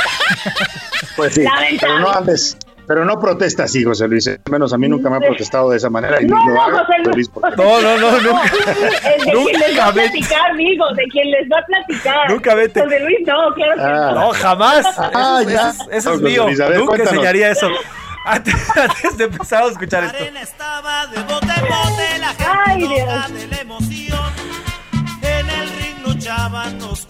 Oye, Salvador Priscila, vamos a hablar del señor Alfredo Adame, que al parecer, bueno, pues ni actor, ni Ay. político, y ahora ni karateca. Y es que ayer comenzaron a circular en redes sociales imágenes donde, luego de un percance vehicular en la, aquí en la capital, no se sabe exactamente en dónde, pues se agarró literalmente a En Periférico golpes. Sur. En ah, bueno, sobre Fue en Periférico, Periférico Sur. Sur, José Luis. Se agarró- Fue, mire, para que la gente se ubique, en Periférico Sur, adelante del INE. Ahí en esa zona fue donde pasó Por- ajá. este, este incidente. por una agencia de automóviles. eh, y bueno, literalmente después del percance automovilístico se agarró a trancazos con una pareja que venía con una niña. Pero hay un momento, y ahorita vamos a escuchar esa parte, cuando Alfredo Adame se, se empieza a hacer de, de golpes con una mujer, con la señora, con la pareja de este carro que venía. Vamos a escuchar parte del momento, porque además todos los automovilistas lo reconocieron en ese momento. Vamos a escucharlo. Claro. Dame el celular, lo que digo. Ahí estamos escuchando cuando el señor Adame le dice, dame el celular porque el celular de- del señor Alfredo Adame lo tiene esta mujer. Entonces lo trata de quitar. Se lo- se lo trata de quitar a Alfredo Adame y la señora pues no se lo no se lo da, no se lo da y entre los jaloneos llega, sí llega pues a, a lastimar a la señora. Al final A los golpes, no es ¿no? lo mismo, no es lo mismo hacerlo con un hombre que claro. con una mujer. ¿no? Sin duda. Pero, a ver, eh, había polémica sobre este caso. Sí, a ver, Priscila polémica. decía que hay otra versión, que el señor Adame dice que lo robaron. Exacto. A ver, ahí les, va- ahí les va, es que no, no sabemos, las versiones dicen esto. Hay versiones que dicen, Alfredo Adame de hecho dijo que no que lo robaron, sino que se le habían cerrado, tipo como los que están buscando lo de los choques, los cazachoques, que se le habían Sí, sí, cerrado sí. de una manera insistente para provocar eso y entonces él se bajó a reclamar. Evidentemente se bajó a reclamar, pero lo hizo con mucha agresión, empezó a Al golpear. Adame, claro. Exactamente. Tal cual, en, tal, tal cual en una entrevista que le hicieron, él dice que empezó a golpear al conductor, que después le pegó al, al espejo de donde iba la copiloto, que es la mujer, y la mujer se baja a pegarle, que él nunca toca a la mujer. Y en los videos, hay que ser honesta, yo la verdad, yo no veo en ningún momento que le pegue a la mujer. Sí veo que Eh, se baja se- sí, se, sí se jalonea con Sí, ella, si hay empujones y jaloneos, pues Ajá. porque ella, ella es la que se le va encima también, hay que decirlo, y él trata como de controlar la situación, pero Sí. también por ahí le propone En- algún golpe. en el toma hay y daca hay niña agresión. que se baja, la Sí. niña, la- hay dos tomas de este video, ya hay una hay un video donde se ve que la niña se baja y le da también un golpe, participando a todos. Pero fíjate, Salvador, que leí en Universal que hay una declaración de alguien que dice ser una testigo y que supuestamente dicen que vieron que se le cayó a Dame una pistola. Sí, dice que estaba armado. Hay por Ah, ahí una versión que dice eso. Yo no lo veo Pues en el video, pero hay una versión que dice eso. Viniendo del señor Adame, yo puedo creerlo ya todo. Yo ¿eh? Porque también. ha sido tan polémico, de verdad, en su actuación pública. Ahora que era candidato, andaba mentándole la madre a la gente. Sí, se ¿te acuerdas al peleando con- automovilista el año pasado? Claro, dijo, sí, "Inga sí. tu- Ahora, aquel- mm". Lo cierto es, lo cierto es que es- así ya es entró. Oscar Mota al debate y se suma el señor Oscar Mota. Pero Bienvenido, háblale Oscar. porque está Oscar. en Zoom. Háblale porque está en Zoom. Ahí no se va a escuchar. A ver. cosa. A ver, Oscar Mota, ¿qué dices tú? ¿Que, que le quitó la pistola o qué? Están, Soto, ¿cómo estás? Es que me estoy metiendo aquí absolutamente porque se puso muy bueno. Bueno, había hasta supuestamente un tema con una arma de fuego que le había quitado esta señora. Entonces, pues yo creo que hay que investigar verdaderamente lo que está sucediendo, ¿no? Pero explica por qué, Oscar, tu, tu, tu esposa o la prima fue uno de los que grabaron el video. Oscar, Oscar, explica por qué, porque uno de tus familiares fue quien grabó este video de Alfredo Adame. Sí, de hecho es una situación, eh, la prima de mi esposa fue una de las personas que estuvo, bueno, obviamente se grabaron de diferentes ángulos, de diferentes eh, tomas, pero eh, esta persona se llama Dafne, Dafne Santana, estuvo, pasó, inclusive ayudaron al señor Alfredo Adame en esta parte cuando ya estas personas se retiran del lugar. Uno de ellos los confronta y le dice, oye, ¿por qué, ¿por qué no le hablas a tu seguro? Ellos no quisieron hablar eh, al seguro. Al seguro. Exactamente, entonces. por eso pensaban que era alguien que estaba buscando. Que era exactamente.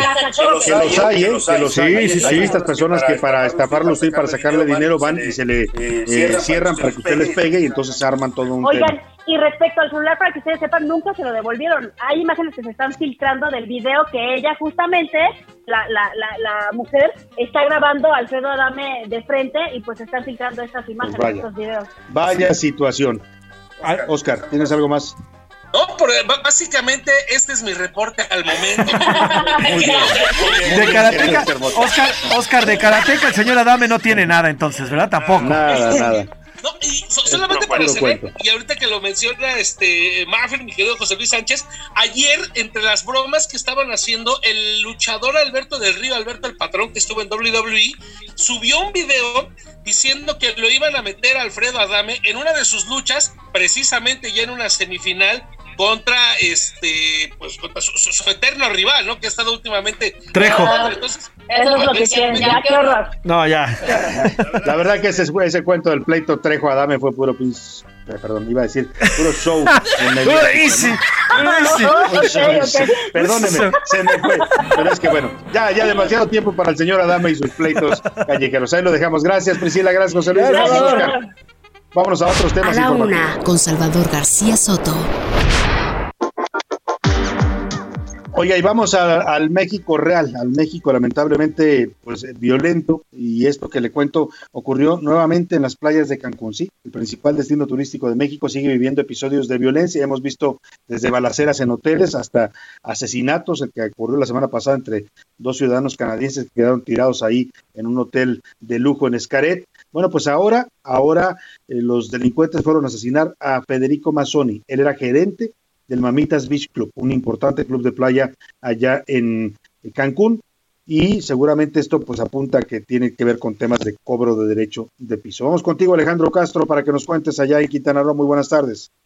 Muy buenas tardes Salvador, te saludo con gusto. Comentarte que la tarde de este martes 25 de enero fue ejecutada una persona identificada como gerente dentro de las instalaciones del famoso club de playa Mamitas en Playa del Carmen, Quintana Roo.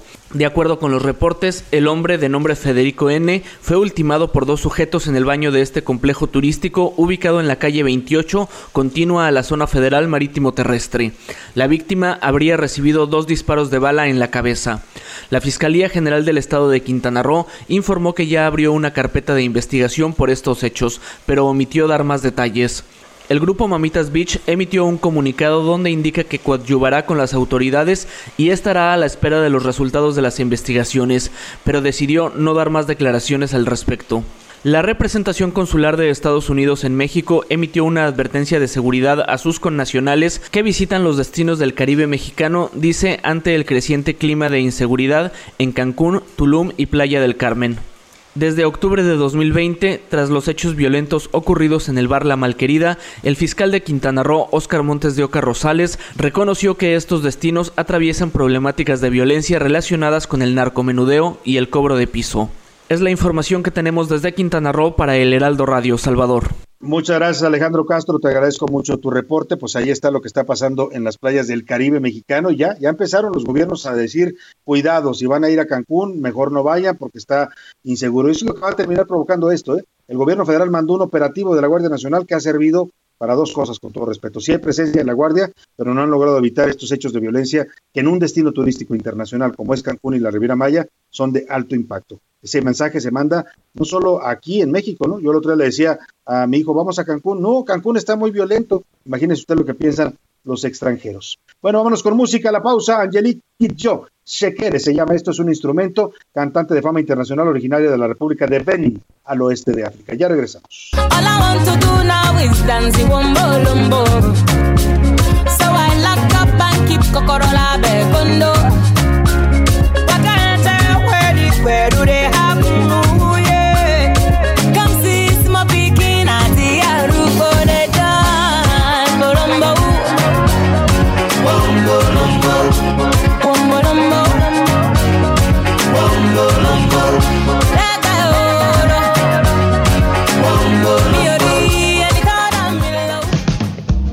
Escuchando A la Una con Salvador García Soto. Regresamos. Heraldo Radio.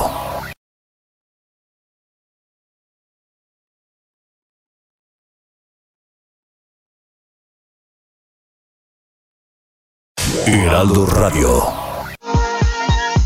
Ya estamos de vuelta con A la Una con Salvador García Soto. Bienvenido a tu dosis de buenas noticias. Mi nombre es Soy la Alegría. La empresa española Talgo anunció que comenzará con las pruebas de su tren híbrido que funciona con electricidad e hidrógeno. En marzo harán los ejercicios y para el verano podría empezar a probarlo directamente ya en vías. La unidad de energía a partir de hidrógeno que alimentará a este tren ya superó las pruebas en taller, haciendo que este tren híbrido funcione a partir de un sistema dual en el que se incorpora una unidad con la carga de hidrógeno, misma que se activa cuando ésta inicia su trayecto en tramos de vía que no se encuentran electrificados. Y si todo sale bien, dejará un fuerte ejemplo para el futuro del transporte público en todo el mundo.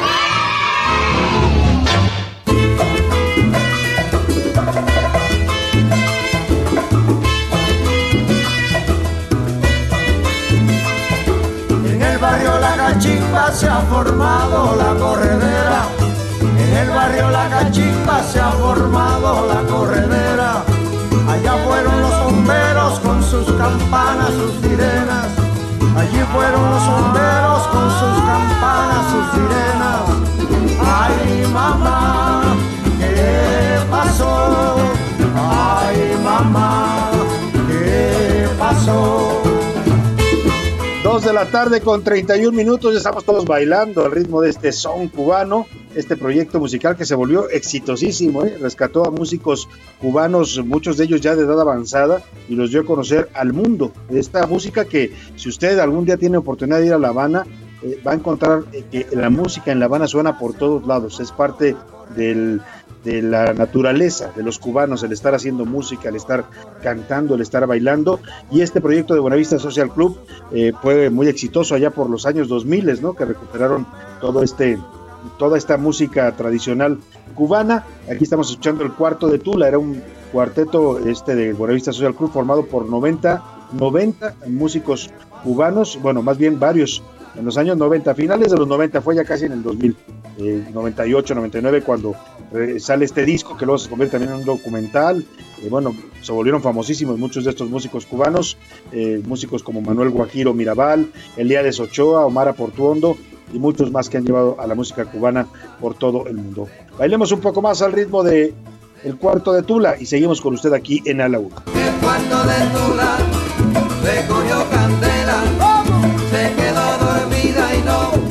apagó la vela. A la una, con Salvador García Soto. Y vamos a más información. De, platicaba este caso que fue todo un escándalo eh, allá en Jalisco.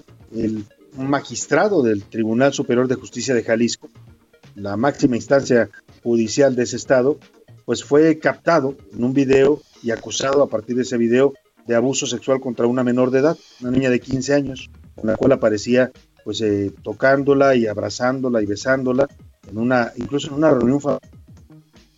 Pues el tema ya detonó por una eh, ahora va a proceder porque ya el pleno del Congreso de Jalisco mm, pues por mayoría avaló retirar del fuero y separar del cargo a este magistrado José Jesús Covarrubias Dueñas, que va a ser sometido ya a proceso penal por este abuso sexual a menores. Cuéntanos, Adriana Luna, te saludo con gusto allá en Guadalajara, muy buenas tardes.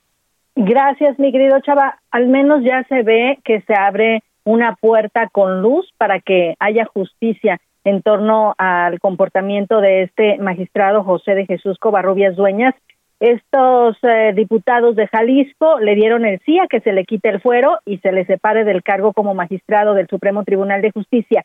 El fiscal general de Jalisco, Gerardo Octavio Solís, informó que el Ministerio Público está decidiendo si habrá una cita para el acusado o si se va a girar inmediata orden de aprehensión, porque el delito es grave. Ya lo comentaba Salvador, está acusado de abuso sexual de menores.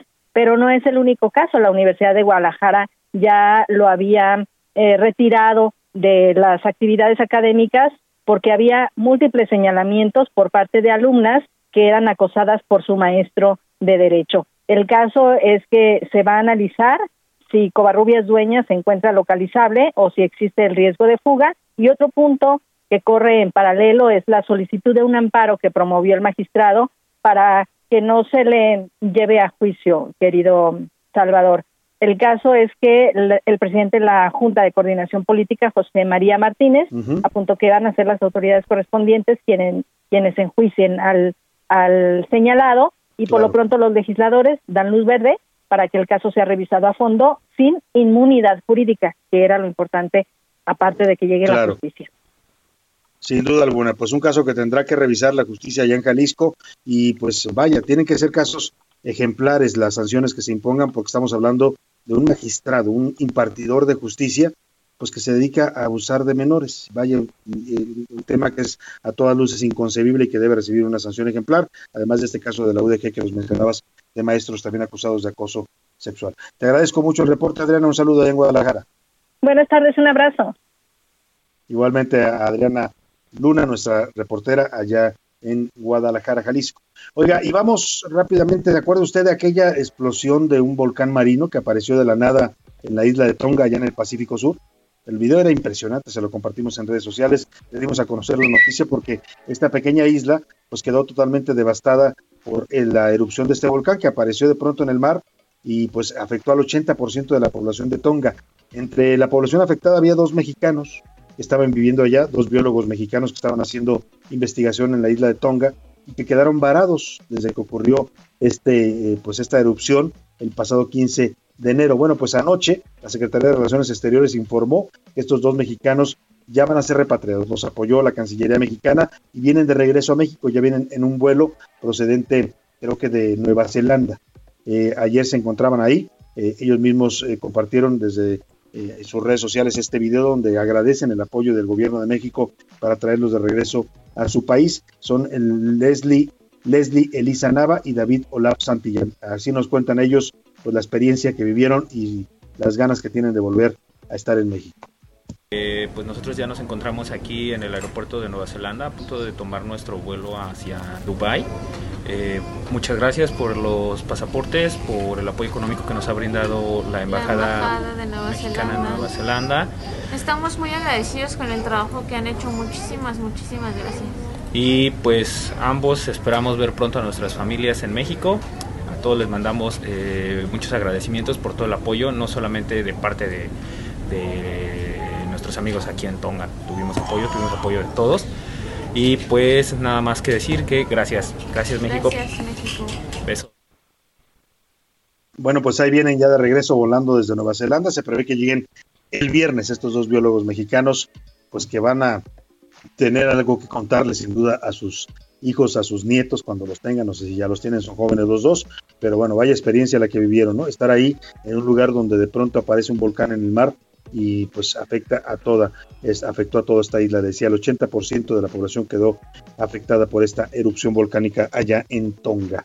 Vámonos ahora a otra parte del mundo y es que mire, eh, para, como dicen, eh, ese dicho, eh, éramos muchos y parió la abuela, ¿no? Este, estos tiempos tan difíciles que estamos viviendo de pandemia, de crisis económica, de inflación, eh, todo lo que estamos viviendo en el mundo, no se diga en México con nuestras propias problemáticas, la violencia, todo lo que tenemos eh, pues como problemas. Y ahora el mundo está en tensión porque Estados Unidos y Rusia están en una escaramuza, hasta ahora verbal, pero también ya con visos militares por Ucrania.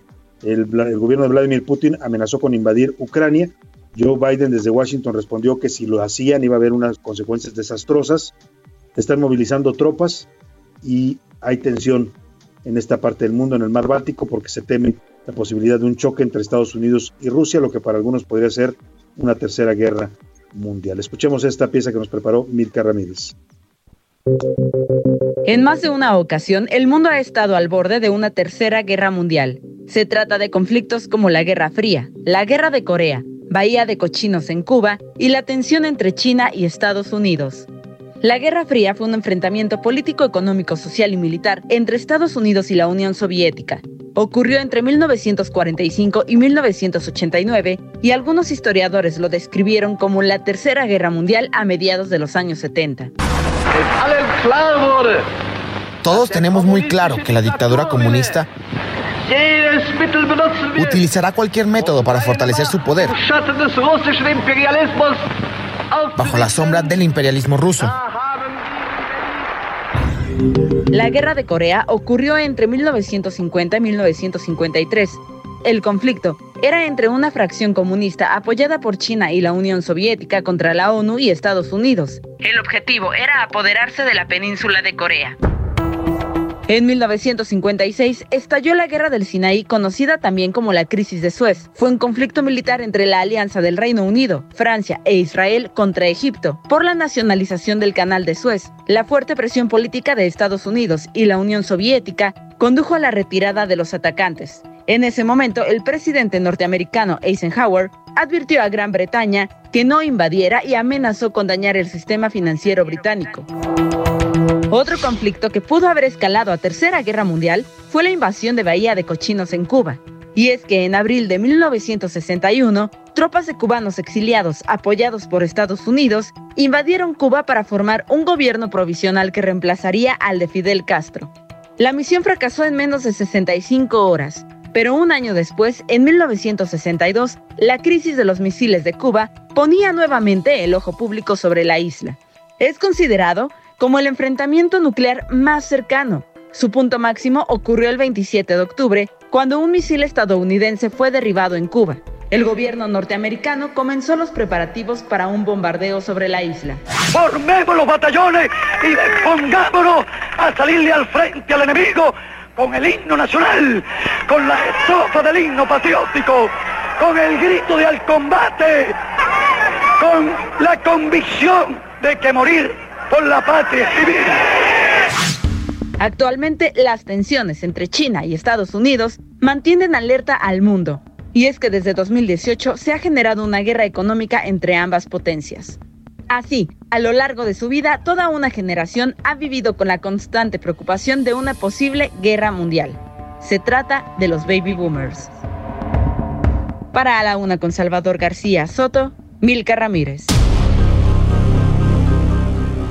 Pues sí, lo dice muy bien Milka Ramírez, toda una generación en los últimos 70 años, o por lo menos dos generaciones años, crecimos con ese miedo. Yo me acuerdo cuando era niño, siempre estábamos preocupados por quién, quién va a, primer, a apretar primero el botón, ¿no? Y cuándo vamos a empezar la guerra nuclear. Nos tocó la época de la Guerra Fría, ya lo narraba Milka, los conflictos en los que estuvo a punto de detonarse una confrontación entre Estados Unidos y la antigua Unión Soviética. Y hoy esa tensión vuelve, vuelve en el mundo por lo que está pasando en Ucrania, la amenaza rusa de una invasión a este país eh, independiente. Y ahora, pues la respuesta de Estados Unidos que advierte de una situación desastrosa si Rusia invade a Ucrania. Para hablar de este tema y para que nos diga si tenemos razón para preocuparnos, si empezamos a preocuparnos o nos mantenemos tranquilos, hago contacto con la doctora Marta Ockman. Ella es internacionalista, profesora e investigadora del TEC de Monterrey. Doctora, qué gusto saludarla. Muy buenas tardes. Bueno, no escucho a la doctora. ¿Cómo, cómo está, doctora? Muy buenas tardes. Buenas tardes, ¿sí me escuchan? Ya, ya la escuchamos perfecto, doctora. ¿Cómo está? Muy bien, muchas gracias por la invitación. Oiga, doctora, ¿empezamos a preocuparnos por una posible guerra mundial o están exagerando algunos analistas? Eh, por una guerra mundial no, no tenemos que preocuparnos, pero en, eh, en cuanto a la gravedad del conflicto y posibilidad de enfrentamientos armados o, o invasión de Ucrania, por lo menos parcial, sí es una eh, posibilidad que, que, digamos, ha ido creciendo desde finales del año pasado, cuando, cuando estalla la crisis, hasta el día de hoy. Evidentemente, eh, en realidad Occidente declaró que, que si hay invasión de, de Ucrania, pues eh, la respuesta sería sobre todo sanciones eh, hacia Rusia. Si hay un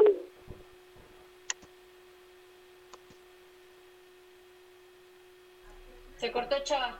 No tú, ella.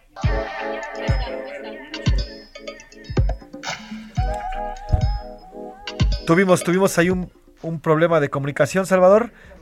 La doctora se nos, se nos cortó. En cualquier momento vamos a retomar la comunicación con, con, este, con la doctora y con Salvador. Y bueno, pues ya nos comentaba este, la doctora que no hay posibilidades de, este, de una tercera guerra mundial, pero sí por lo menos de sanciones que se han anunciado a través de diferentes comunicados. El presidente Joe Biden el pasado 19 de enero, cuando cumplía un año al cargo de, eh, en la presidencia de los Estados Unidos, anunciaba pues fuertes represalias en contra de Rusia si es que Rusia se definía o se decidía a invadir Ucrania. Hasta el momento hay 10.000 tropas que han sido postradas en la frontera entre Rusia y Ucrania y bueno, pues por parte de Estados Unidos también y la OTAN también son ambos eh, frentes que se han ya construido en torno a este posible eh, conflicto. Doctora Marta Ockman, eh, platicábamos, platicábamos con, eh, con ella, Salvador, este, Doctor. retomamos esta, esta conversación. Gracias, gracias, José Luis. Doctora, pues perdona, se nos tuvimos ahí una falla de comunicación, se cortó su llamada y luego me salí yo del aire, pero le estaba, estaba usted explicándonos eh, lo que está ocurriendo y lo que puede derivar de este conflicto que pues, se ve muy próximo. Sí, efectivamente la tensión está creciendo, eh, pero el movimiento de tropas de la OTAN eh, tiene carácter disuasivo. El Occidente sí ha declarado que no entraría en un conflicto armado con Rusia, más bien eh, sería como, digamos, eh, medidas mucho más asertivas para apoyar eh, rearmar, entregar eh, armas ya no solamente defensivas, sino ofensivas a Ucrania. En este sentido, eh, aunque puede ser un conflicto muy grave, sobre todo para la seguridad de Europa, no sería de ninguna manera un conflicto global tipo Tercera Guerra Mundial. No sería eso. Y es importante escucharlo de una espe- especialista como usted, porque, bueno, de pronto los medios empiezan a hablar de esta posibilidad de tercera guerra mundial y la gente también entra en pánico, ¿no? Y, y esto causa angustia también para muchos. Sí, también evidentemente angustian los mercados, eh, pero yo creo que, que mm, eh, digamos, mi posición personal es que finalmente no vamos a tener un conflicto abierto. Yo todavía confío, digamos, en, en la capacidad de, eh, de llegar a algún acuerdo, aunque fuera un acuerdo provisional, que, que eh, impediría, eh, pues sobre todo, un enfrentamiento entre Rusia y Ucrania que para Ucrania sería sumamente costoso porque evidentemente la asimetría en las capacidades militares es, es eh, impresionante. Yo creo que Rusia está eh, negociando, eh, si se puede llamar negociación, porque evidentemente es, es atra- Parece que tuvimos otra vez falla en la comunicación con la doctora. Bueno, pues así, así están las comunicaciones en México. Una disculpa, de verdad, nos da mucha pena, las líneas nos están eh, fallando, se, se cortó la comunicación justo cuando estaba explicando. Y le quería preguntar yo, ¿qué hay detrás de todo esto? ¿Por qué Vladimir Putin quiere invadir a Ucrania? ¿Qué, qué es lo que eh, pues hay detrás de este de esta intención rusa que está poniendo pues en tensión al mundo, ¿no? Ya le decía, nos explicaba la doctora la respuesta de la OTAN, que son la Organización de Países Europeos, eh, también la, la Organización del Tratado del Atlántico Norte, también está la respuesta de la Casa Blanca de Joe Biden, que afortunadamente nos decía la doctora, pues no se prevé o ella está estimando que no lleguen a una escalada bélica. Pero doctora, yo le quería preguntar, ¿qué hay detrás de esta intención de Vladimir Putin de invadir Ucrania? ¿Qué es lo que quiere el presidente de Rusia?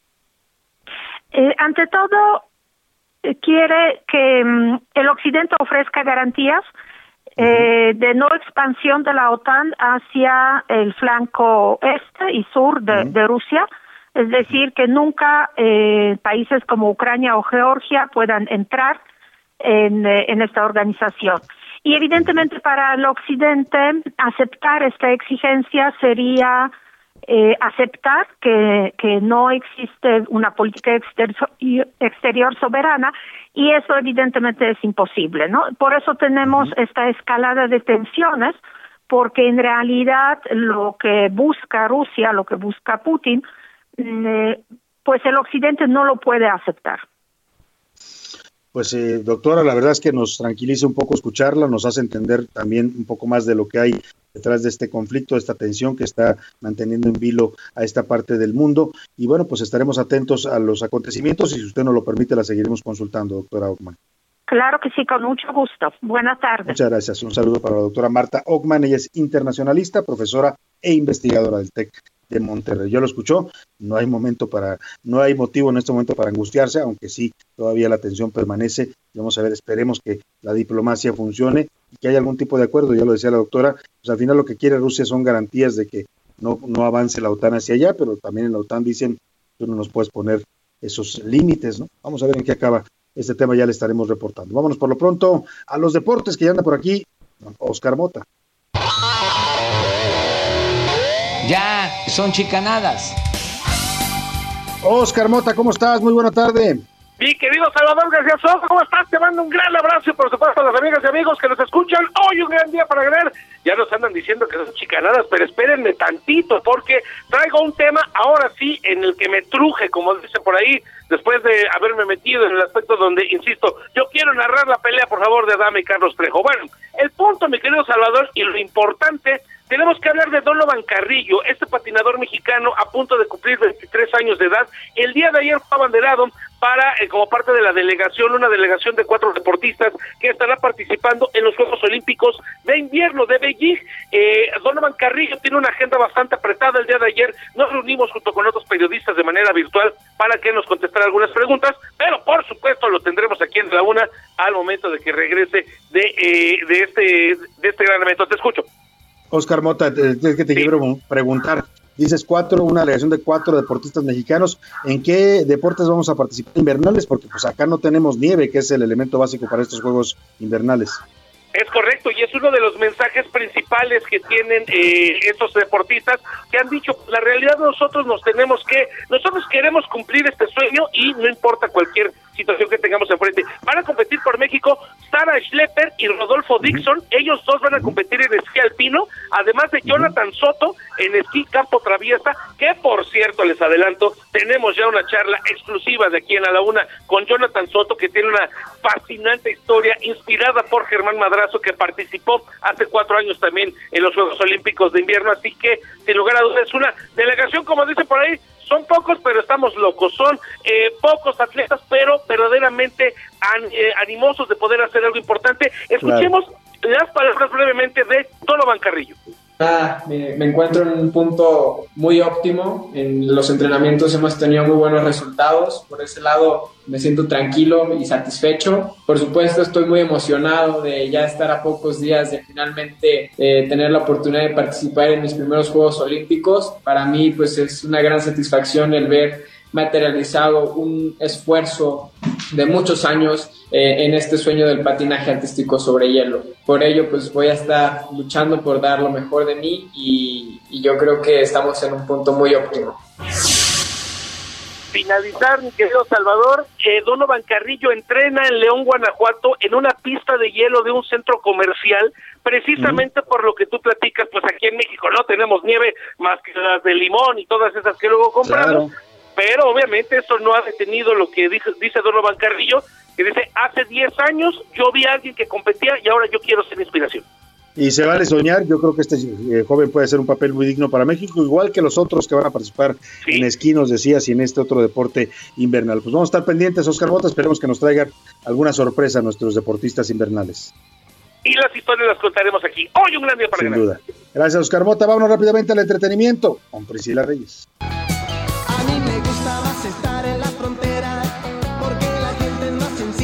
Sincera. Me gusta cómo se divierte, cómo llevan la vida alegre, positiva y sin problema. Aquí es todo diferente, todo, todo es diferente. La frontera, la frontera, la frontera. Ahí está Juan Gabriel en sus años mozos cantándole a esta región del país en donde creció, ¿no? Allá en Ciudad Juárez, La Chihuahua. frontera, la frontera, la frontera. La Oye, frontera. Salvador, ¿por qué estamos escuchando a Juan Gabriel? De aquí voy a meter, es una combinación entre Oscar Moto y entretenimiento, porque fíjense que ayer el, el club de el FC Bravos, el Fútbol Club de Juárez, sacó una playera homenaje al Divo de Juárez, a Juan Gabriel. Todos sabemos que él es michoacano, eh, de, de, de Ajá. Paracuaro, Michoacán, Sí, pero, pero que es conocido por el Divo de. Juárez. Sí. Así es, súper adoptivo. Y entonces sacaron esta playera que ya circuló por todos lados, Salvador. Te cuento rapidísimo. Es negra y tiene motivos dorados. ¿Sabes qué están este, queriendo llevar en esa playera? El chaleco este, la chaqueta torera que usó en Bellas Artes Ajá. en 1990. Ah, sí, de- ¿Recuerdas de ese que era Shakira, ¿no? negro De- con de Shakira, muy bonito. Doradas. Exacto. Entonces, pues ya, ya la, ya la anunciaron. Hay imágenes, ahí las pueden ver en Priscila Perreyes Yo, en Twitter. y yo también me voy a comprar mi playera, mi playera del Divo. De... A ver si te gusta y te voy a decir por qué la van a portar en la próxima vez que eh, jueguen contra Chivas. Entonces tú sabrás si te la compras. no, Ah, bueno, bueno, ya veré si me la compro, depende cómo les vaya en el partido. Gracias Priscila Reyes, gracias, a todo el equipo y sobre todo gracias a usted. Le deseo que pase una excelente tarde, provecho y ya sabe que yo aquí lo espero mañana a la una. Hasta mañana. Por hoy termina A la Una con Salvador García Soto. Un encuentro del diario que piensa joven con el análisis y la crítica. A la Una con Salvador García Soto. De lunes a viernes de 1 a 3 de la tarde. Heraldo Radio 98.5 FM, una estación de Heraldo Media Group, transmitiendo desde Avenida Insurgente Sur 1271, Torre Carrachi, con 100.000 watts de potencia radiada.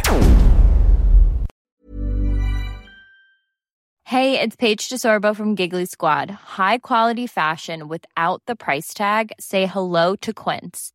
I'm snagging high-end essentials like cozy cashmere sweaters, sleek leather jackets, fine jewelry, and so much more. With Quince being 50 to 80% less than similar brands. And they partner with factories that prioritize safe, ethical, and responsible manufacturing. I love that. Luxury quality within reach. Go to quince.com slash style to get free shipping and 365 day returns on your next order. Quince.com slash style.